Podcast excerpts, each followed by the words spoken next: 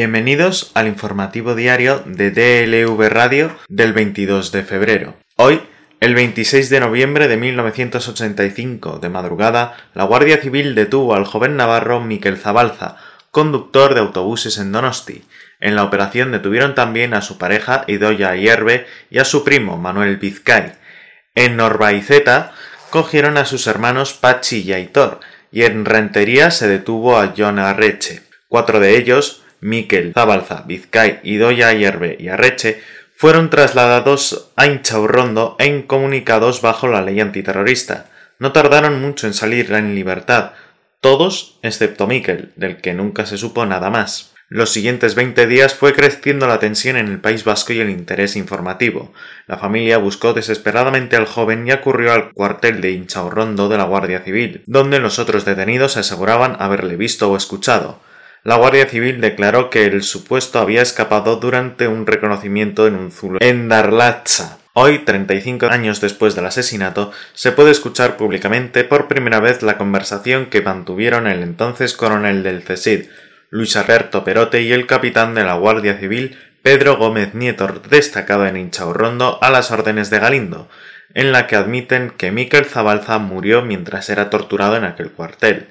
El documento sonoro hallado en el registro de la celda del ex coronel del CESID forma parte de la investigación que los directores Miguel Ángel Llamas y Amaya Merino no realizaron para su película documental Dónde está Miquel, que llega el próximo viernes a los cines. En su conversación, Perote y Gómez Nieto hacían referencia a la existencia de un informe del servicio de espionaje que notificaba los hechos.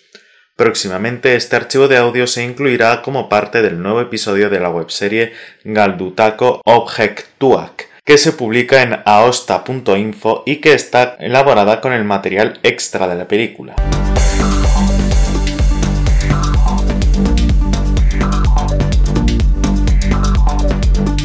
Virginia e Iván llevan pagando su hipoteca a Bankinter desde que se la concedieron en agosto de 2016, en concreto 360 euros al mes.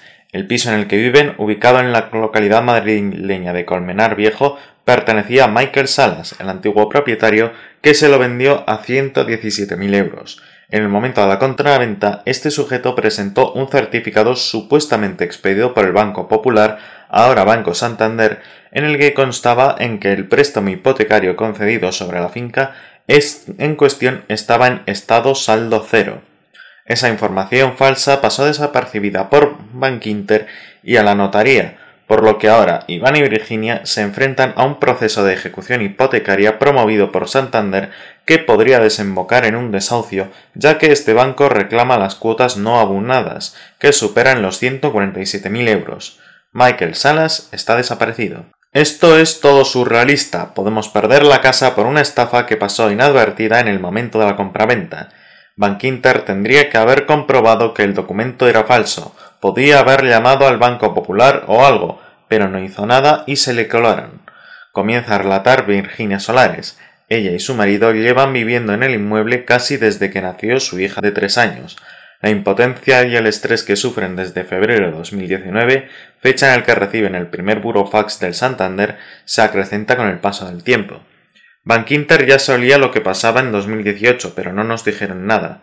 Sabía que había un documento raro porque antes ya indagaron en ello hablando con el chico de la inmobiliaria y el notario, comenta indignada Solares.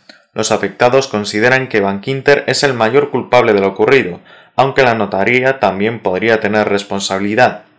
Es increíble que la falta de personalidad de nuestro banco que dan por válido un documento que ni siquiera está sellado. Además, cuando se realizan este tipo de trámites, los dos bancos deben estar presentes en la firma, y no fue así. El cheque bancario que recibió el presunto estafador ascendía a 100.000 euros, una cantidad que tendría que haber ido a parar a la entidad bancaria propietaria del inmueble, por aquel entonces el Banco Popular, hoy el Santander. De todas formas, la policía no ha podido dar con Michael Salas. Todo indica que se fugó con el dinero. Anaí Rodríguez es abogada del despacho Jabaloyes Legal, donde se está tratando el caso. Lo que dice el Santander es que este señor tenía un préstamo hipotecario al que no ha hecho frente, por lo que van tanto contra Salas, el deudor, como contra Virginia e Iván, como titulares del bien que garantizan la primera hipoteca.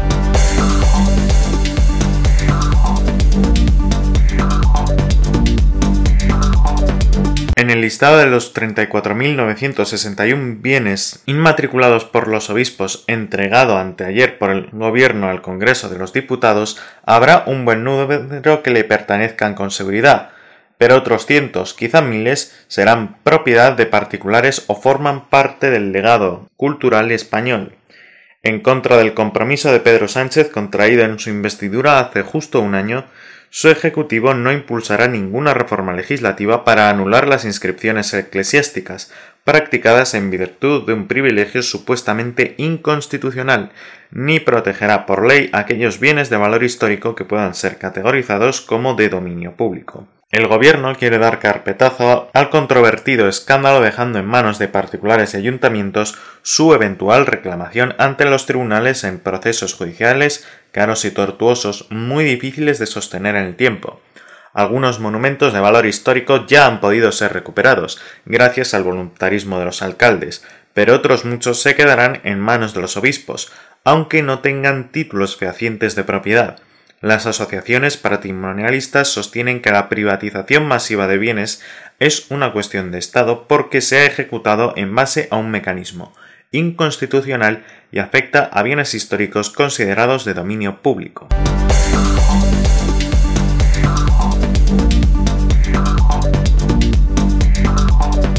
Rosa Díez y Albert Rivera tienen mucho en común. Ambos irrumpieron con fuerza en un parlamento encajado en el cómodo esquema bipartidista, que vio con preocupación su llegada. También ejercieron un liderazgo muy personalista y se acabaron hundiendo por su desmedida ambición. La ex líder de Unión Progreso y Democracia, UPyD, certificó su muerte política cuando decidió no ir de la mano de Rivera, a quien tildaba de ahijado del IBEX. El expresidente de Ciudadanos dejó que su animadversión hacia Pedro Sánchez se impusiera sobre el pragmatismo que demandaban sus propios votantes para que lo hiciera presidente sin depender de las formaciones independentistas. A ambos les pudo el orgullo. Es fácil trazar paralelismos entre caminos de ambas formaciones. UPyD y Ciudadanos le declararon la guerra al nacionalismo e hicieron de la lucha contra la corrupción su principal buque insignia. Díez llegó al Congreso en 2008 después de haber sido consejera en el Ejecutivo Vasco y tras perder las primarias del PSOE contra el expresidente José Luis Rodríguez Zapatero.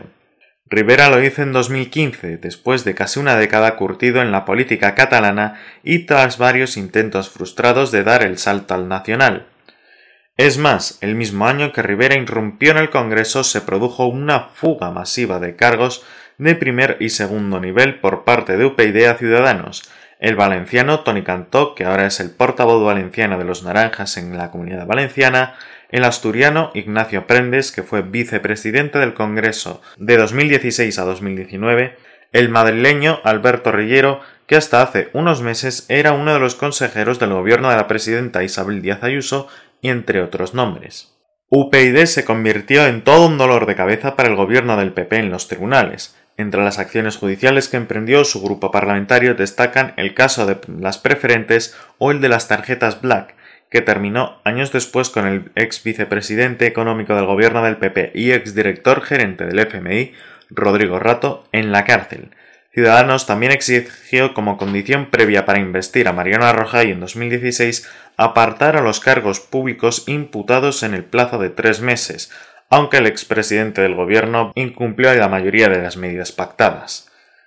Diez y Rivera acabaron marchándose, ella en 2016 tras el estrepitoso fracaso de su partido en los comicios que auparon a Podemos y Ciudadanos.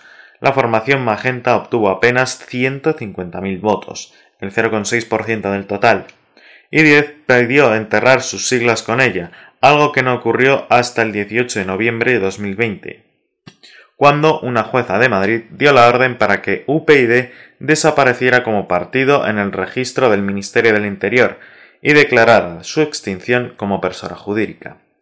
El catalán hizo lo propio tras intentar disputarle el liderazgo de la derecha al PP de Pablo Casado. El expresidente de Ciudadanos impulsó un veto contra Pedro Sánchez en febrero de 2019, una estrategia que le catapultó hasta los 57 escaños, quedándose a apenas nueve de sorpasar a los populares, pero finalmente le hundió tras la repetición electoral de noviembre. Rivera perdió 2 millones y medio de votos y 47 años apenas seis meses después. Al día siguiente dimitió.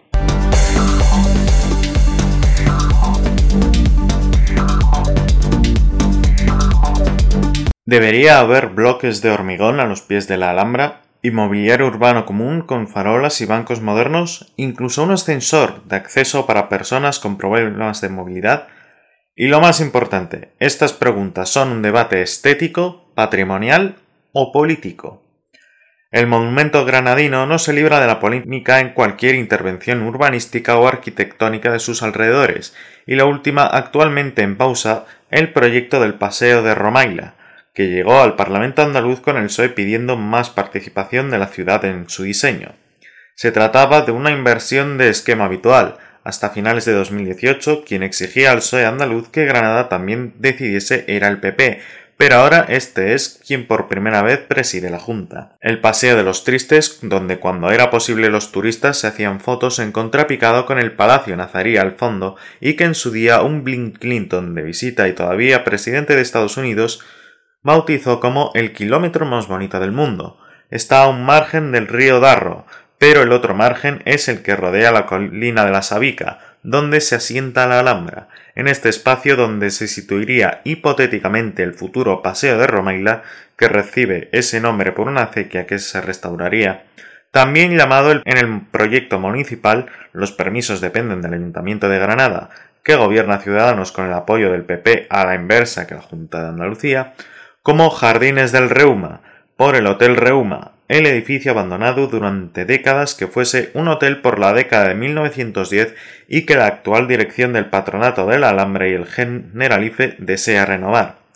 Un embrollo el objetivo declarado del proyecto del Paseo de Romaila es habilitar para la visita la zona del Bosque de San Pedro, por la iglesia cercana, frente al mencionado Paseo de los Tristes, urbanizándolo, incorporando acceso para personas con problemas de movilidad y recuperando toda la zona protegida como parte del conjunto bien de interés cultural y patrimonio de la humanidad del monumento. Sin embargo, dos reales academias de bellas artes, la de Granada y la de San Fernando en Madrid, dos asociaciones privadas, la granadina Opidum Eleveris y la nacional Hispania Nostra, que ha incluido el Palacio Nazarí en su lista roja de patrimonio en peligro, y el Consejo Internacional de Monumentos y Sitios, los ojos de la UNESCO sobre el patrimonio mundial, condenan su diseño y piden la paralización que había abierto una licitación de la obra actualmente sin resolver y de suponer que pausada. ¿Qué critican? Narciso Crespo, coordinador de la asociación Opidum Elevis, explica que cuando se anunció el proyecto de habilitar la margen izquierda del río, se habló de una intervención blanda. Recuerda que habilitar el llamado Hotel Reuma, abandonado desde la década de 1910 y adquirido en el año 2000 por la Junta de Andalucía, ya es controvertido, porque ese edificio en su día provocó impacto ambiental en el conjunto. En la opinión de Opidum, no es necesario hacer un parque en una zona que ya es verde, apenas habilitar un paseo sin meter materiales ni arquitectura moderna no se necesita. Con poner el valor las antiguas acequias y los restos arqueológicos y los actuales accesos sería suficiente.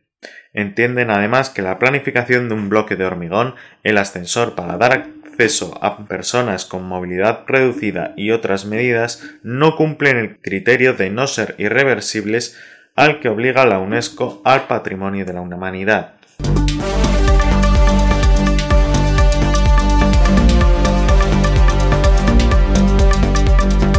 En internacional, en medio de la emergencia sanitaria por la pandemia, Washington sufre el embate de otra pandemia particular que nada tiene que ver con el vaivén de la naturaleza, los asesinatos. La alcaldesa de la capital de Estados Unidos, la demócrata Muriel Bowser, tuvo que declarar el miércoles pasado el estado de emergencia de salud pública ante el elevado número de homicidios que asola Washington. La ciudad de 700.000 habitantes y una de las más violentas del país llevan más de un año subida a una ola de asesinatos que parece no tocar techo nunca. Acabó 2020 con 200, la cifra más alta en 15 años, y en lo que llevamos de 2021 lleva ya 27, un 23% más que el año pasado en el mismo periodo, según el Departamento de Policía del Distrito de Columbia. El colectivo local del Black Lives Matter desconfía del anuncio realizado por Bowser, a quien ha acusado de no haber financiado las políticas y normativas municipales sobre criminalidad aprobadas en los últimos años. A la alcaldesa Bowser le importa un pepino el índice de homicidios de la ciudad, decía un mensaje de Twitter publicado el miércoles mientras la propia alcaldesa ofrecía la rueda de prensa para anunciar la emergencia de salud pública. Bowser admitió en su comparecencia pública que la capital necesita un enfoque diferente, más plural y holístico, y reconoció que tratar de combatir el crimen simplemente con más policías en la calle ni ha frenado ni reducirá las escalofriantes cifras. Pero no solo alarman los datos, sino que también el perfil de los crímenes. Según el registro de la web DC Witness, la edad media de los 27 asesinados este año es de 28 años, y hasta hay una chica de 18, otro de 17 y dos chicos de 15, cuyas muertes a finales de enero y producidas en el plazo de cinco días conmocionaron a la capital. En el caso del último, Davon Lewis fue asesinado en un coche a las 7 de la tarde. Ese mismo día hubo otros dos asesinatos más, todos ellos en el sudeste de la capital, una zona fundamentalmente negra y empobrecida. La mayoría de los homicidios tuvieron lugar en ese área del noroeste de la capital, otra zona de características democráticas y de rentas similares. De hecho, el 95% de los asesinados en Washington en 2020 fueron negros, a pesar de que estos representan algo menos de la mitad del censo.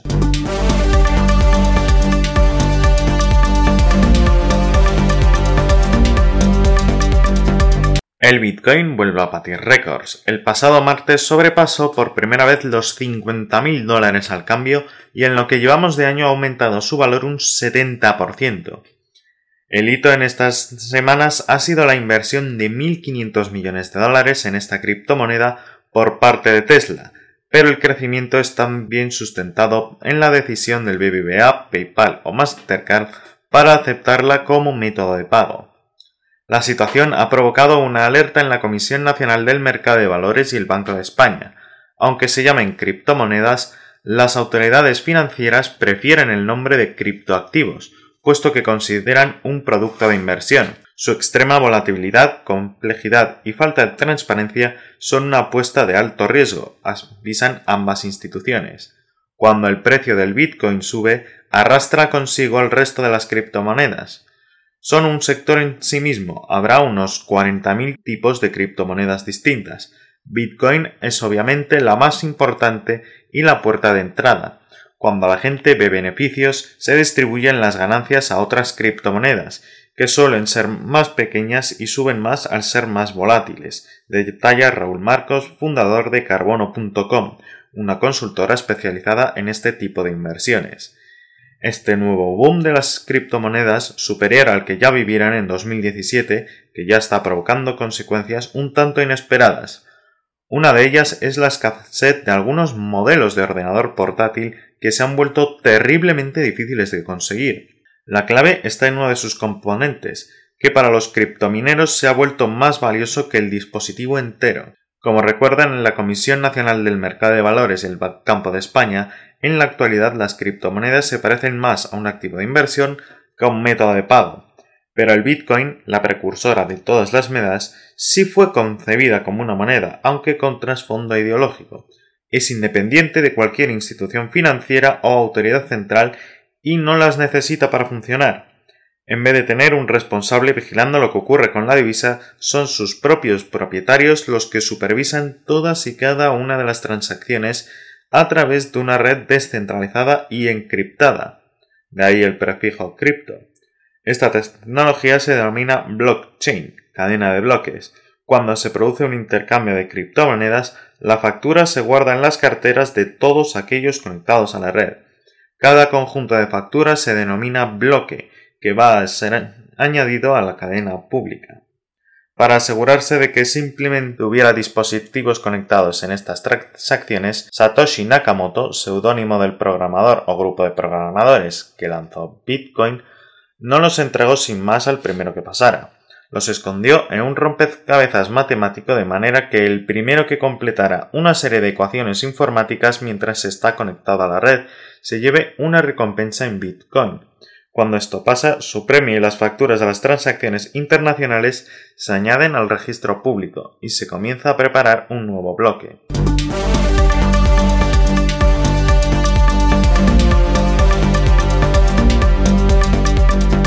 Nueva Zelanda se ha cansado de los viajeros clónicos que suben fotos repetidas una y mil veces a las redes sociales. El país oceánico se ha propuesto ponerle freno al turismo de postureo con una petición para los aspirantes a influencer que perpetúan poses calcadas y encuadres idénticos en los escenarios de siempre.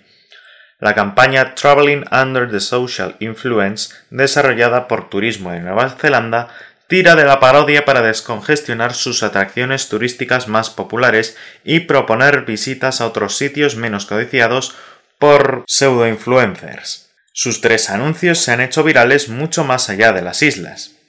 En esta trilogía de vídeos, el cómico Thomas Sainsbury se enfunda un uniforme de guardabosques y se pone al servicio del Escuadrón de Observación Social, una brigada especial que persigue a quienes replican comportamientos muy trillados en redes sociales.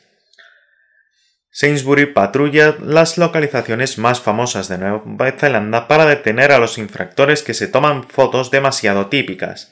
Ya hemos visto de todo esto antes, les riña la gente. Todos lo hemos visto ya. El cómico se burla de las tendencias más reproducidas, pisotear los campos de lavanda, levantar los brazos hacia el cielo al borde de un precipicio, caminar por medio de una autopista. Los números respaldan esta mofa. Las 70.000 fotos de Royce Peak en Wanaka subidas a Instagram se parecen todas de un modo inquietante. La cuenta InstaRepeat lleva un tiempo denunciado a golpe de vista la falta de originalidad de los viajeros y hace un par de años se destaparon las triquiñuelas de los usuarios que manipulan la realidad en post de la instantánea perfecta. Precisamente en Royce Peak es habitual encontrarse con la cola de las redes sociales, la cara oculta del paseo hasta la cumbre. Fenómenos como este han llevado a Nueva Zelanda a gritarle al mundo que hay mucho que ver en el país más allá del dictado de los hashtags.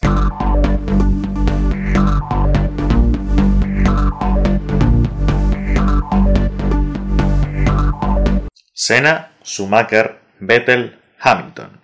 Cuatro historias de dominio absoluto durante algunas temporadas, cuatro eras que han marcado la Fórmula 1 y que han dado paso a sendas travesías del desierto de sus equipos, pero en realidad ha habido cinco periodos de dominio de un equipo. McLaren Honda, Williams Renault, Ferrari, Red Bull Renault y Mercedes. El de Williams no se asoció a ningún piloto, los campeones dejaron el equipo con el título en el bolsillo. Han sido cuatro épocas que han visto su punto y su final coincidiendo con cambios de reglamentación, en algunos casos técnica y en otro caso por las imposiciones de limitaciones deportivas como la limitación o prohibición de test, la imposición de un proveedor de neumáticos único o el adiós de un motorista. Es como si el equipo dominador hubiera sacrificado el futuro en aras del presente, aunque también puede ser el dominio drumador que conlleve un cierto relajo de sus hombres clave.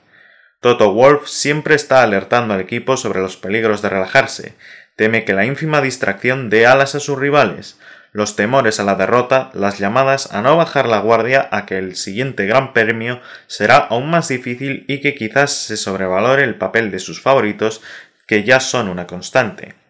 Luis también lo ha hecho alguna vez y ahora lo hace profundamente ya que sabe que en 2022 cambian las reglas de forma importante, con la limitación de la aerodinámica y el paso de ruedas a 18 pulgadas en vez de 13. Seguramente Mercedes seguirá manteniendo ventaja en lo que a motor concierne, pero porque este no varía, pero Luis no se fía. Schumacher perdió su título en 2005 frente a Fernando Alonso el año en que las reglas cambiaron. No se podían cambiar gomas, sino que éstas debían durar todo el Gran Premio. Michelin halló la solución, quizás gracias a su experiencia en resistencia, mientras que Bryston no. La única carrera que Michael Schumacher ganó fue aquel vergonzoso Gran Premio de Indianápolis en el que todos los equipos calzados con Michelin, que eran todos excepto Ferrari, Jordan y Minardi, no tomaron la salida. En el caso de Vettel las razones fueron otras. el cambio de la unidad de potencia con la entronación de los sofisticados motores de actuales. Mercedes pilló a todos los rivales con la guardia cambiada. El dominio de Senna se vio truncado por la decisión de Honda de abandonar la Fórmula 1 y la irrupción de Williams. En realidad fue el dominio de McLaren y Honda, porque Prost ganó uno de los títulos. Y hubo después un periodo de dominio de Williams-Renault, solo que este no coincidió con el de un piloto, sino que fue claramente un equipo. Fue entre 1992 y 1997. En el 92, Mansell fue campeón y se marchó del equipo por desavenencias económicas con Frank Williams, y sobre todo por no querer ser compañera de Prost. Después fue Prost el campeón y abandonó a la escudería para no coincidir con Senna. El accidente del brasileño abrió un paréntesis favorable a Schumacher y Benetton mientras Damon Hill se formaba y sucedía el polémico accidente de Adelaida en el que se proclamó campeón para llevarse por delante a Hill. Pero después el británico se proclamó campeón en el 96 y se fue de Williams porque no le pagó tanto como pedía. Villeneuve le sucedió en el 97. Tanto en el 96 como en el 97, Williams ganó el doblete en el campeonato. El punto final a este dominio lo marcó la retirada de Renault. Los restantes dominios desde los 90 hasta hoy apenas han durado dos temporadas. Es el caso de los dos títulos de Schumacher con Benetton, los dos títulos de Hakkinen con McLaren y los dos de Alonso con Renault, dejando aparte las batallas entre Ferrari y Ferrari bis entre 2007 y 2008, y todo ello nos lleva a considerar que, pese a la predominancia de la aerodinámica, el motor sigue siendo clave.